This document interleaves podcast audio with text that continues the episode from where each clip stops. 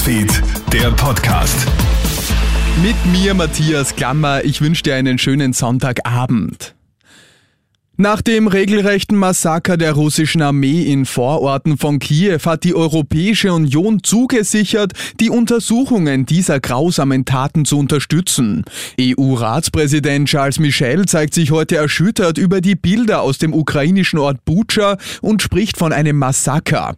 Die EU wird bei der Sammlung der notwendigen Beweise für die Verfolgung vor internationalen Gerichten helfen. Zugleich kündigt er weitere EU-Sanktionen gegen Russland an.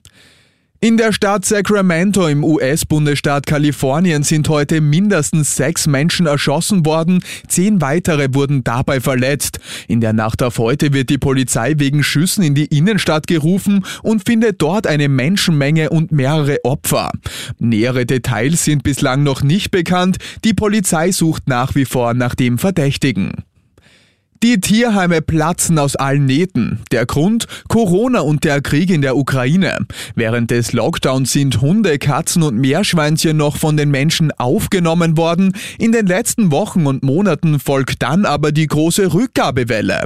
Auch die Fluchtbewegungen aus der Ukraine sind für viele Heime eine riesige Belastung, denn neben Haustieren kommen auch viele unbegleitete Tiere nach Europa.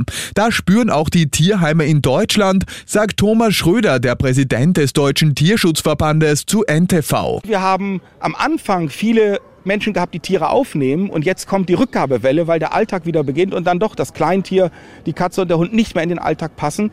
Und das ist für die Tierheime jetzt wieder die Herausforderung, mit den Abgabentieren umzugehen. Wo ist das Flugzeug hin? Britische und französische Rettungskräfte suchen derzeit nach einem Kleinflugzeug, das gestern beim Überqueren des Ärmelkanals vom Radar verschwunden ist. Die Maschine startet laut BBC mit zwei Menschen an Bord im englischen Wellsburn südlich von Coventry. Nun steigt die Sorge nach der Besatzung. Die ganze Story habe ich dir auch online auf kronehit.at gestellt.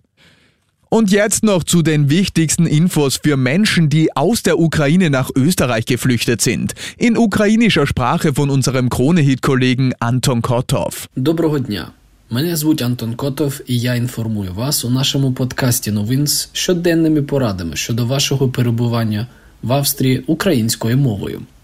Якщо ви покинули Україну і зараз перебуваєте в Австрії, у вас виникають питання про те, коли війна нарешті закінчиться, і ви зможете повернутись додому. Але є також і питання про те, як ви зможете проводити свій вільний час тут, в Австрії. Є відмінна пропозиція для всіх, хто любить ходити на виставки і у музеї. Всі федеральні музеї та Австрійська національна бібліотека тепер безкоштовні для всіх біженців з України. Ви зможете переглянути список всіх музеїв онлайн. Все, що вам потрібно взяти з собою, це ваша картка біженця.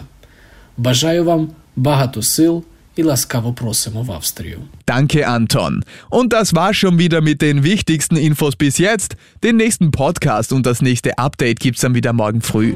Schönen Abend dir. Krone Hits, Newsfeed, der Podcast.